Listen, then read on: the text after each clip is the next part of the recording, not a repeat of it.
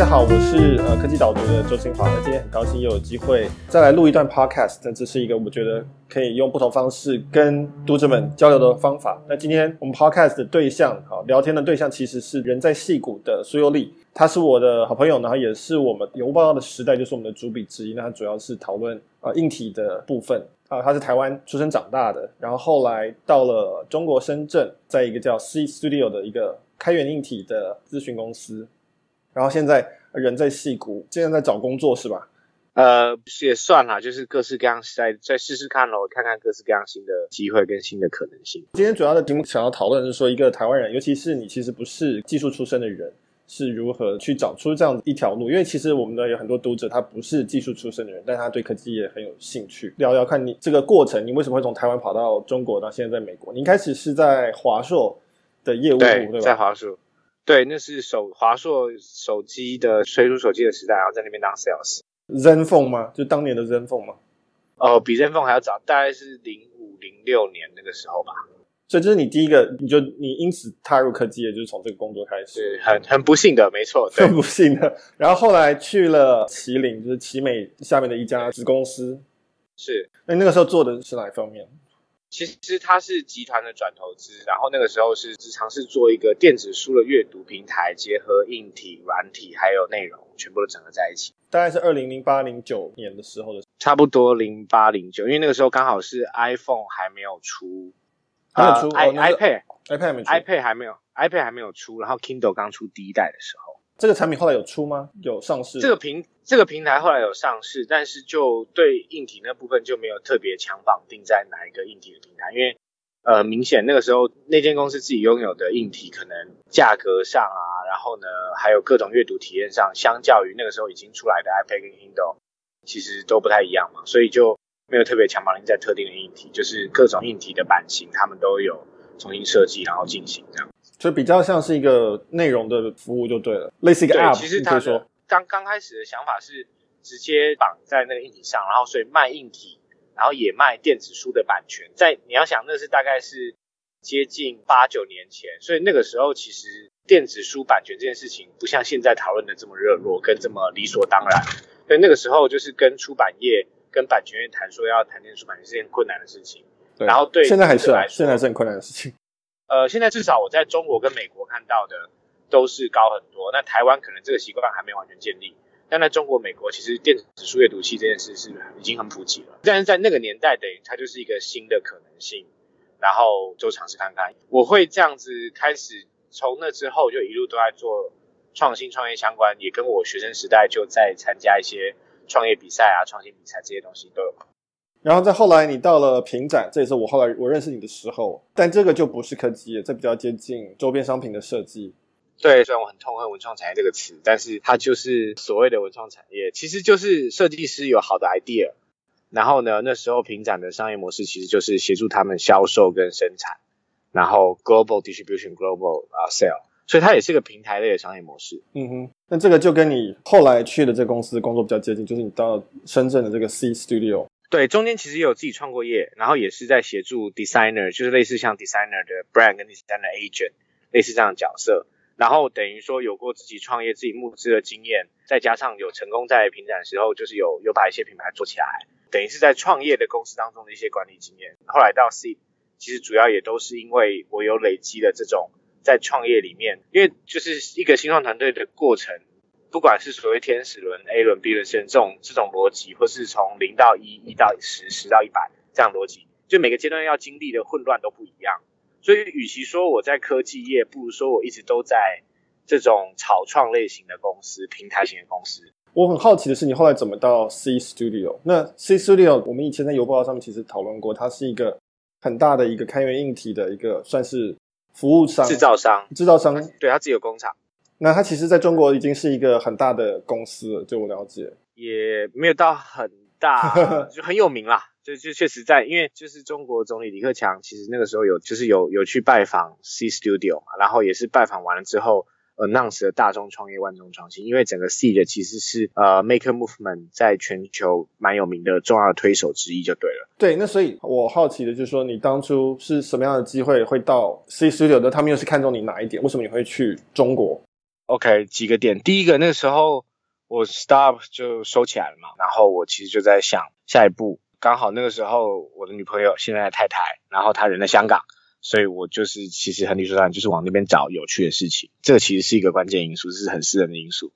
然后第二点是，其实 Seed 本身是一个平台类型的 business，所以跟我之前所有的经验其实都很类似，所以我都一直都等于你看从电子书的部分，然后到平展。它也是好几个，有几个设计师的品牌，然后到我自己创业，也是协助设计师的品牌，到 C 其实都是平台类型的商商业模式。为什么说 C 也是平台类型的商业模式？它主要包括了跟各个比如说软体或是硬体的厂商合作，然后呢，把他们的技术转化成 Maker 可以使用的工具，卖这样的工具，这是第一部分的收入。第二部分收入是。协助 maker 或是说硬件创硬体创业团队，然后做小批量的制造、定制化服务，这是第二块。然后第三块是有些时候 maker 他们可能只是一个人或两个人小团队，然后或是甚至就是个人，然后他们其实做出来很酷的东西，其实是市场有需要的，可他们不会卖，所以 Seed 也会帮这些 maker 来卖。所以其实它对我来说，它也是一个平台类型的商业模式，只是从。设计师、创作者，然后到等于是 makers，只是好像他们应用的东西不一样，但对我个人来说，本质上他们是一样的。他们都是协助 individual 或者协助这样的有趣的创意，然后把它变成真的 go to market，然后在商在真的上商业的环境当中，真的把它成熟，把它做出来。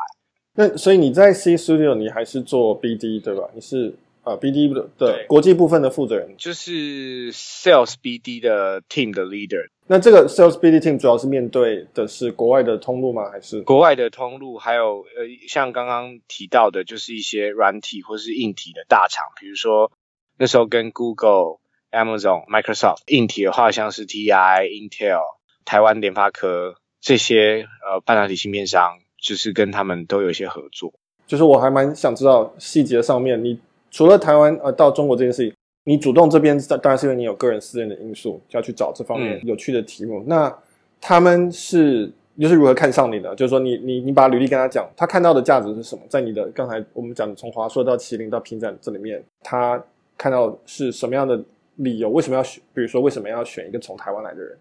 虽然我不是我不是老板，所以我也不知道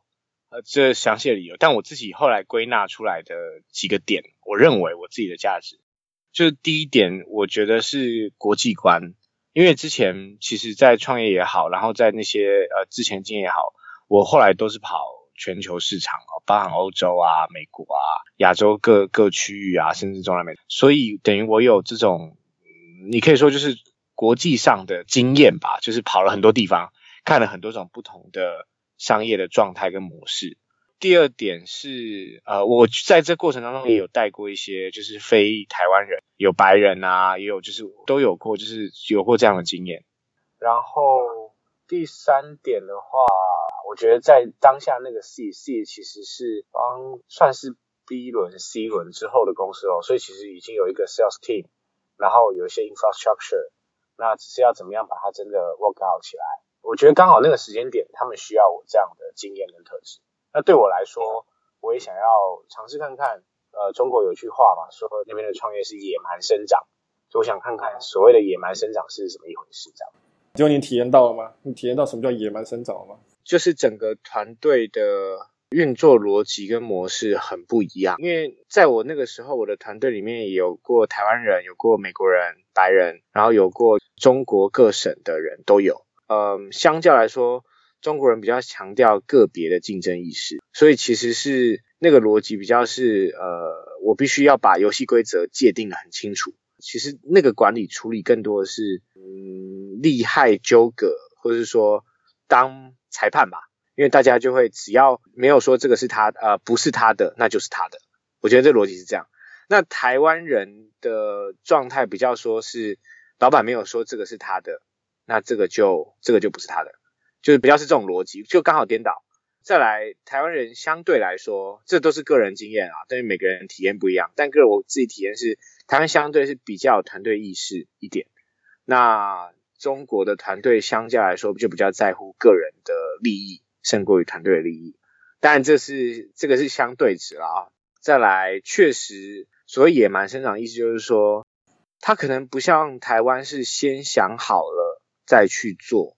那我觉得中国团队比较就是打带跑、打带跑的逻辑，所以速度会胜过于一切。那我确实觉得我在深圳跟在戏谷比起来，跟在台湾比起来，我觉得深圳工作强度是我目前觉得工作强度最强的。嗯嗯，因为其实就是跟时间赛跑嘛。但是加班时数的话，反而是在台湾最长。那反正就是中国就是在上班时间，我觉得是强度很强。可是呢，每无论在戏谷或者在啊、呃、或者在中国，其实上下班时间都还蛮固定。我刚刚也是想问这个问题，所以那你这个强是表现在什么地方？是指说压力很大吗？还是说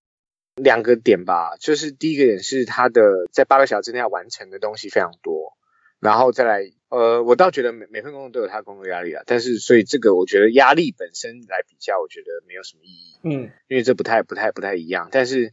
第一点应该是说它在八个小时之内要决定的速度跟强度很多，嗯嗯，要做决定的速度跟强度很多。然后第二点是它的商业的复杂度也是复杂很多，只要跟这个商业模式相关、核心相关，它就可以呃上下各种只要能够产生利益的，只要可以产生利润的方式，我觉得他们都愿意做，至少那个时候经验是他们都愿意做。这是不是跟比如说台湾，或者说我们讲美国的一些概念，就是说你要有一个核心的愿景，然后你要钻得很深，然后去服务这个场景，找出这个需求。概念不太一样，听起来好像是一种所谓价值链的上下游，就是尽量去摸索机会，然后有就试试看这样子。呃，对你讲比较文雅啦，所以大家的说法就叫蹭啊，就是他们讲蹭饭蹭住，我觉得这个是蹭啊，就是说只要跟公司的 core 有关系，然后呢各式各样上下的方式，就是想办法去蹭，蹭出钱来。嗯、我觉得这个这个我很喜欢这个形容词，我觉得这形容词就是很符合所谓野蛮生长的那种感觉跟态度。那这也是公司鼓励的嘛？啊，或者说整个中中国它大概都是有这种风气嘛？我觉得我看到整个深圳都有这个风气没错，因为我看到好多间深圳本土的公司，他们也都是有各式各样，只要能做生意，然后呢，只要想过团呃团队能做什么就做什么。甚至我觉得台湾的创业早期的创业家，我所谓早期是经济起飞那个阶段的很多科技创业家，一卡皮箱的时代。其实他们也都是一样啊，其实就是有什么生意就做什么生意，嗯、然后呢，可能工厂里面有车床，有 CNC，然后有有有什么，那我们就做什么。所以你常会听到一间工厂什么都做，这个也是都在，其实，在台商或者在台湾早期创业家，他们也是这样，反而是到后期才会有累积在某一个领域、某一个专业。我我觉得只要是在一个比较早期的阶段，其实很多公司都是这样。那从商业策略上，我比较好奇说，那这样你要怎么维系一个公司它的文化，或者是说他们的一个共同点在哪里？如果说什么都可以实话，或者说 CEO 眼中他觉得什么东西是一个需要把握住的核心呢？当然，所有公司的 CEO 都会有自己的 slogan 啊，就是说什么文化观啊、价值观啊。但我觉得我自己在中国的体验是利益一致啊。我觉得只要大家的能够把个人跟公司的利益绑在一起。那大部分人就会留下来，如果绑不在一起，就留不下来。嗯，我觉得 overall 深圳给我的体验，包含不是只有在事业内部，是我在那边当地遇到的人，呃，很多其实都是这样子。这没有什么对与错吧，这就是一个特色，对啊。嗯嗯嗯，对，当然。呃，你一共在深圳这个地点待了多久？快。一年多，快两年吧。然后后来就来到戏谷，主要是做跟不同团队在谈嘛。呃，现在暂时是跟不同团队在谈，对啊。那我跟 Seed 也保持一定的合作关系啦，但是我就是暂时间休息一会儿，然后美国走走，保持跟不同团队在聊，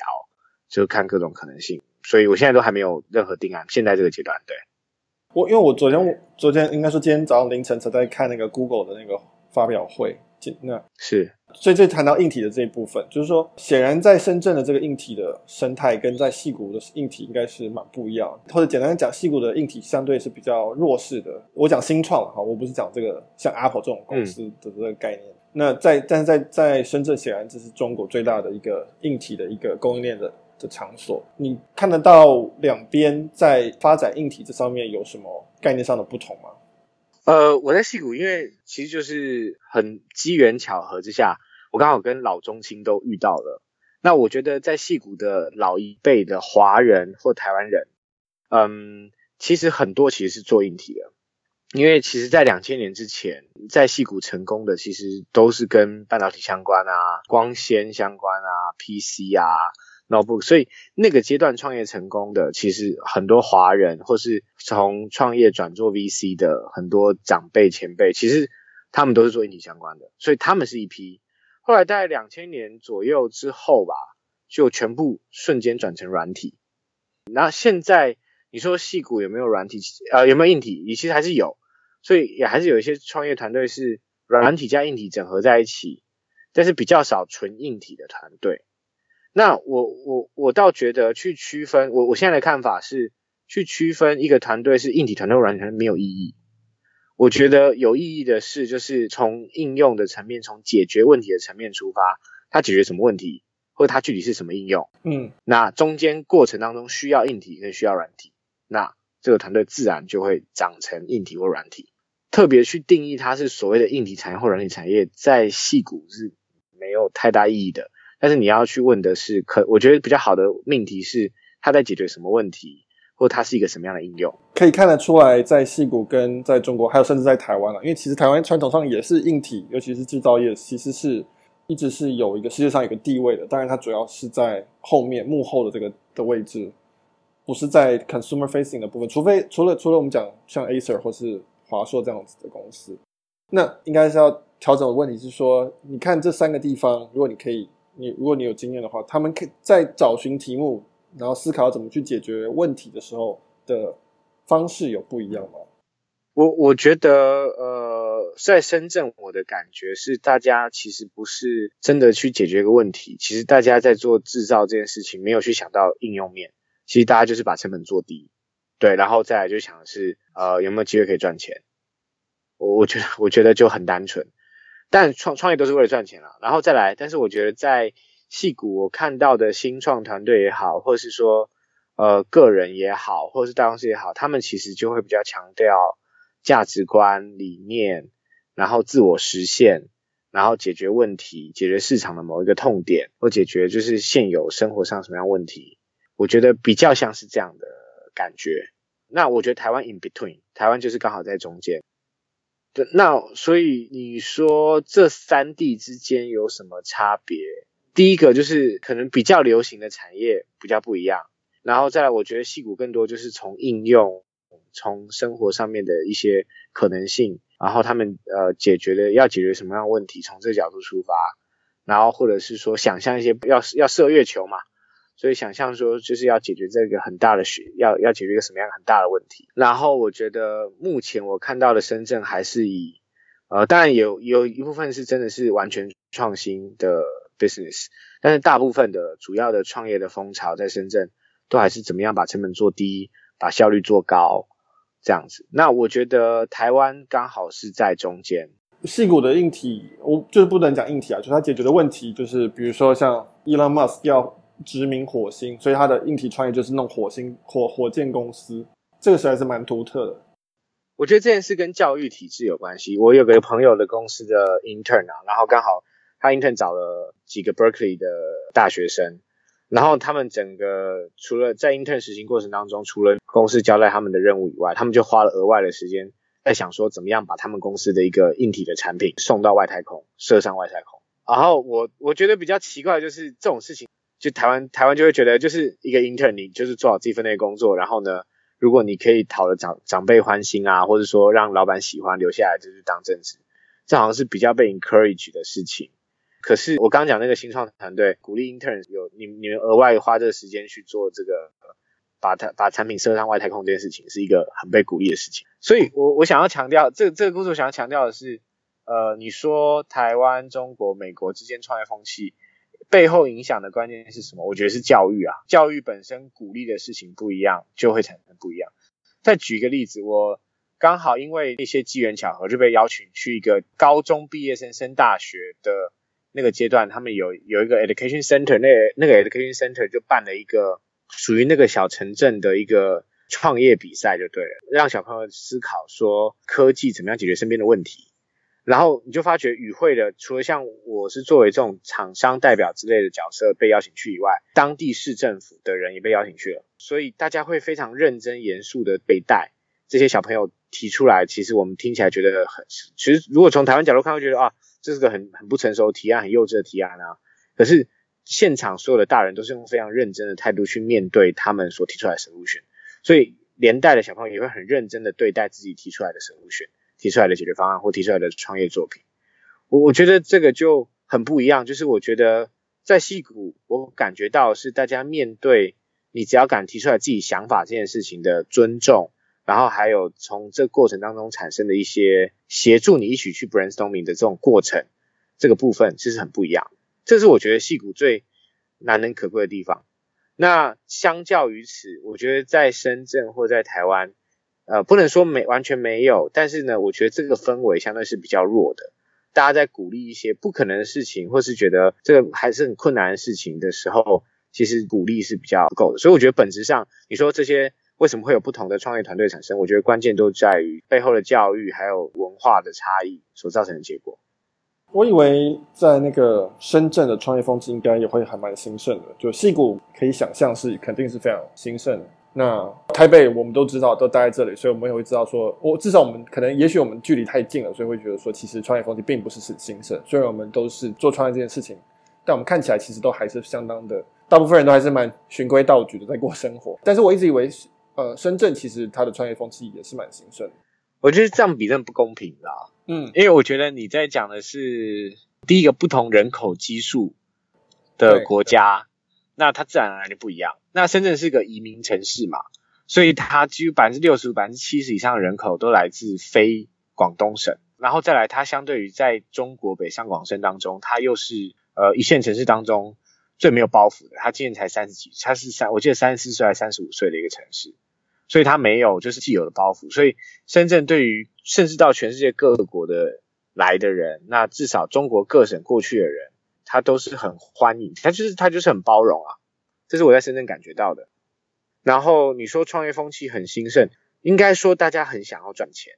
当然创业就是赚钱没有错，但是我觉得呃，他们深圳现在我看到的是相对是务实很多的创业家们吧，应该这样讲。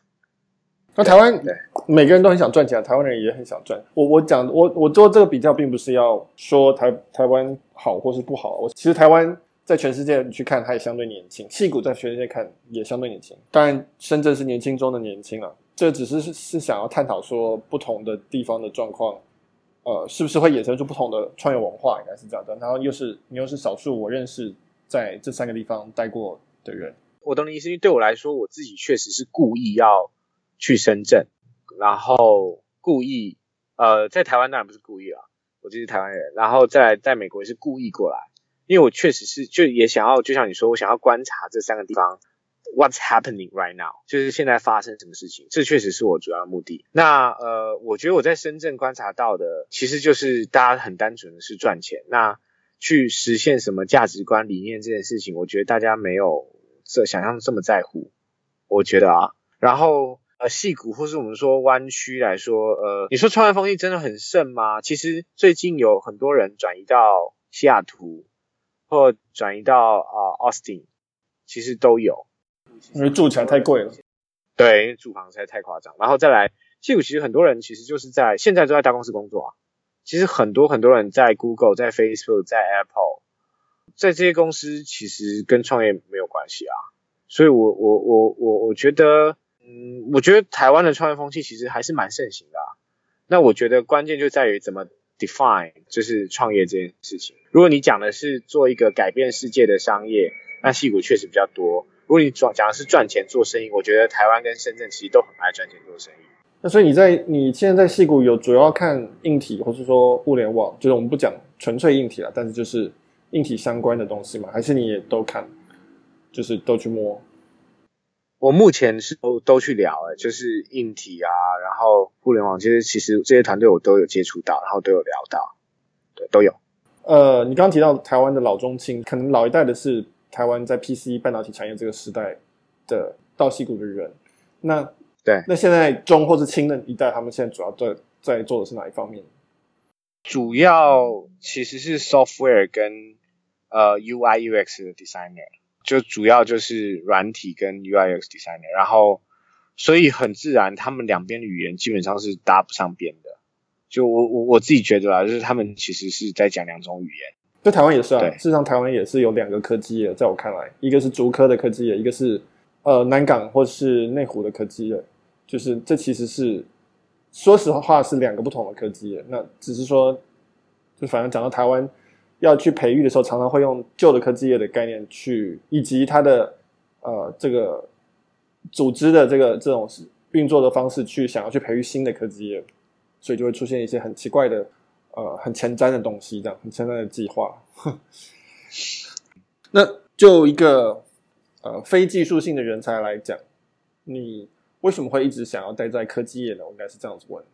我觉得 again，我我有兴趣的并不是纯粹的科技业，说实话。那我有我有兴趣的其实是协助呃新的可能性发生。那如果是个人的话，那就用平台的方式呈现；那或者是不是个人的话，那就是一个协助新的可能性发生。所以我想要看到，其实是一些新的东西的可能，只是刚好科技刚好是最新可能出现的一个一个手段。对我来说，其实是我想要看到一些新的可能在我手上发生。那你觉得一个非技术性的人才在科技业的话，要怎么样才能够有发挥更好的贡献？就是或者说，比如说你要怎么跟工程师合作啊，或是那在哪里可以找到自己的利基？我觉得利基点，你就是对我来说，是我每天花非常非常多的时间在阅读各式各样各种商业的模式跟商业的可能性。因为既然我不是技术的底子，那对我来说，就是要把商业这件事情玩到最透彻，所以我就要把一件事情它有什么样可以赚钱的模式，我都要，我都，我我是强迫自己，呃，每天读很多东西，然后，然后让自己放在各种环境，我能够很快的学习，然后一直都呃去想各种商业可能性。所以我常常就是我我跟我太太开玩笑啊，我常常就就是走在路上，她就觉得我很烦啊，我就在开始算这个东西成本多少，它的利润怎么样。然后或者是说，哎，这个这个商业模式很有趣，那它的它有没有可能有其他的商业模式？那还有可以衍生什么样的商业模式？那所以对我来说，商业人才科技业最重要就是一直要保持商业的想象力，然后去想各种可能性这样。那你会说，你觉得你的不管是台湾或是中国的经验，在戏股是一个有特别的需求吗？还是也还好？没有，大家都从零开始。没有。对，我觉得大家都从零开始。我觉得尤其戏股其实对于亚洲经验，我觉得没有想象中这么吃香，或是说隔阂没有想象中这么大。嗯哼，对，所以我觉得都是从零开始。我觉得亚洲经验在这个地方并没有特别的加分。对，我这这也是我的猜测，就是说已经这么国际是全球化了，所以这种所谓 local 的经验，尤其是这么大市场的经验，其实相对来讲也不不是那么的稀缺，应该是这样说。对，然后顶多是说不同的工作经验，就是亚洲这件事没有加分，但是工作经验，比如说呃有过管理团队的经验啊，或是有过做成功或做失败的经验啊，我觉得这个在矽谷还是会被 appreciate，就是还还是还是会加分。那所以你你现在是打算怎么开始开创你的职涯的第三春呢？是从不停的 networking 开始吗？还是？对啊，现在暂时就是不停的 networking，然后。呃，就是跟之前合作的商业伙伴啊，就是碰碰面啊，然后了解一下这边的需求跟状态啊，看看有什么有趣的团队啊。那暂时都是先这样嘛。嗯，对，就先反正都是要从一个地方开始做起来的。是，呃，其实这应该这个问题是在你离开深圳的时候我就想问了，就是你还你还回得来台湾吗？你会想要回到台湾吗？我觉得每个人答案不一样。但对我自己来说，台湾始终是家，所以我我觉得有一天我一定会回去。但是在我呃我我在 networking 过程当中，我觉得有一个很有趣的想法是，呃，我觉得现在能够救台湾的方式，或许不一定是留在台湾，就是现在可以帮助到台湾的方式，其实是在外面累积够多的经验跟资源，然后呢再回去帮台湾。我觉得这个是比较。我我的看法里面，这是比较可行的方式，所以我觉得选择无论是到深圳，或是到西谷、到美国，其实都是去了解，有去去建立，就是更多啊完全不一样的经验跟思维，然后我有一天一定会回去台湾。因为我这样问，当然是因为很多出国的人，或不管是去中国，或是去美国，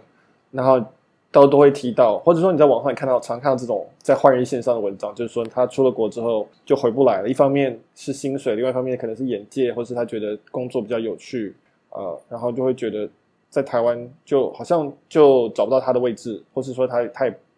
没有什么他有兴趣的工作。啊，这个出去之后就变成这种单向道，很少很难找到方法回来。从这个 professional 上面来看，我的看法比较是，我觉得台湾现在面临到的关键其实是世代战争。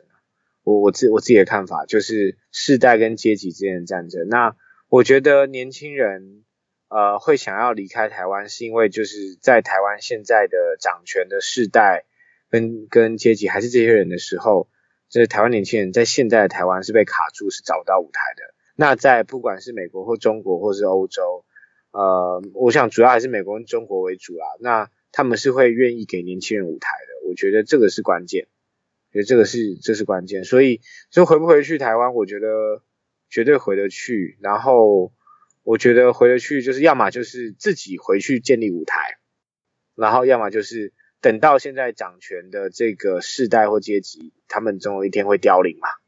那那个时候。自然而然就会有年轻人的舞台，或许是这样吧。嗯，我我觉得台湾就是讲到这个，我都觉得台湾的问题可能不是说老人不想要交棒给年轻人，而是说现在很多的产业它其实是很这种裙带资本主义的，很被保护，然后很很封闭的。那意思就是说，你在里面待的越久的越老经验的公司，你本来就有更好的管道跟更好的关系去维持这种，不管是补贴，不管是。法规的保障，不管是你认识里面的政府组织有没有人，那所以就造成年轻人很难施展拳脚。那这就是换句话说，是这个权力结构的关系是很很很死的，这造成说年轻人的价值不如呃在里面资深的人的价值，所以因此造成这种世代的感觉。我就是说，不是说任何一个没有，我相信没有一个老年人会特别想要歧视年轻人，但是整个结果上是这样，就是说年轻人其实要发展是。呃，都不是从都不是一个在一个齐头的平等开始的，自然大家就开始先去先去想要躲进一个大公司，或是呃去遵循原本的规则。我我我我不同意这样的看法啊。我觉得其实我现在认识到的美国社会跟中国社会啊，其实他们的要么就是权贵裙带主义，其实也是很严重。就是我我跟北京谁谁谁很好，我跟北京什么什么什么很好，然后呢有生意可以做。其实这个也是很多很多，是是。然后美国其实是呃看起来鼓励创新，但是也有长辈这样跟我讲，他说美国梦是全世界最大的笑话。嗯，啊实实际上是呃美国的社会阶层其实是已经固化了，那只有戏谷这个地方透过创业有机会一夜致富，有机会因为新的技术，然后这个是很基本的经济学嘛，就是是新的技术去改变原来的经济结构。我倒不觉得这些国家，中国、美国、台湾，如果我们真要拿这三个国家来做比较的话，我觉得其实靠关系、裙带主义这些都都是一样的，只是呈现方式不一样罢了。我觉得可能还是在中国跟美国都是大陆型的国家吧。我觉得大陆型国家养，我觉得一方水土一方人，就是大陆型国家养出来的人，他们其实相对来说的冒险犯难精神是很强的。这个不行，我试下一个。失败了，我只要能活着，我就再想新的方法，就是再再解决。我我觉得我反而感觉是这样，我觉得反而是现在不管是老的或者是年轻人，这跟年龄可能无关，但是我觉得台湾这种啊、想办法解决问题的这个感觉是相对是弱很多的。嗯哼，你说你说找到一个问题，然后大家去想办法合作起来去解决这种循环，或是。这种事情发生的频率比较少，这样子。对，比如说我举个例子，我觉得，呃，我以最近的四大运来说好了，就是我其实我人在那时候人已经到了美国了，那我其实看到四大运办成这样，我很感动，然后我觉得其实这这是一个很棒的例子。但 again，这不就是解决问题吗？对我来说，就是柯文哲只是正常发挥而已，他只是在正常解决自己的问题而已。那我觉得如果只是正常解决问题，那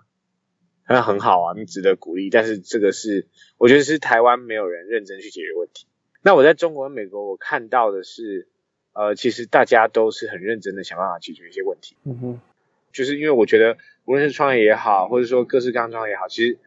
都会遇到困难。但是我觉得中国、美国是正常，就是 OK，就是解决这个问题，解决然后 move forward。但我觉得台湾真的解决问题的人太少了。所以这就是为什么需要有人去体验不同的地方，然后告诉我说到底有什么，跟我我我的我的我的我的成见，其实有哪些地方是应该要修正或是要调整的部分。对啊，因为我的中国的朋友或是美国朋友，我觉得他们都会跟我 complain 一样的话，就说啊，你我不是这个圈子的，或我不认识谁谁谁，我没有什么什么 connection。可是他就会马上跟我说，但是我会用其他方式来解决，或是说我努力用别的方式来改变。那我觉得对台湾的年轻人来说，最比较恐怖的事情是，如果没有如果没有把资讯打开来，然后就会觉得那我就卡在这个地方。那没有把没有没有那个态度，或者说那样的精神去改变去解决，那就是最恐怖的地方。那这些跟外外在的硬条件，我倒觉得一点关联性都没有。嗯嗯，因为我觉得大家面临的困境是一样的，就是年轻人千禧世代都是都是很穷的，财富都集中在老人手上。那真的只是差别是说，想要去解决问题的人，可能在中国就集中在深圳，然后会去突破。那在美国可能在矽谷居多，这样子。了解，好啊，那就你现在也面临你要解决的问题，就是在矽谷开始重新再来一次，再建立一个自己的事业，所以你就是要去解决这个问题喽。是，是啊，我就是解决这个问题。然后我觉得，at least，我觉得在深圳跟在矽谷，我感觉到一个一件事情，就是就是我在这过程当中，不会有人因为我的成功或失败，呃，会怎么样？像我其实。上礼拜我跟一个呃 MIT 的一个团队的，就是 CEO 聊，然后他是刚被并购，然后他蛮他也他也蛮成功的，然后我跟他聊，就说亚洲的文化，或者说台湾的这个创业文化，呃，跟这边的跟戏骨这边的有差异，但是我我觉得最关键就是这一点，就是大家就是啊，那你就去 try 嘛，然后就是就有没有问题来了就解决啊，然后就这么简单，然后其他的。其他的那有，如果有些结构在那边，我觉得全世界年轻世代都面临一模一样问题，大家都一样痛苦，大家都抱怨同一件事情。对，就是老人掌权，然后阶级不阶级不公平，其实都一样。好啊，感谢今天大家就一起来解决这问题吧，然后祝你在那边赶快赶快找到你的突破点，这样子。OK，好，谢谢。谢谢。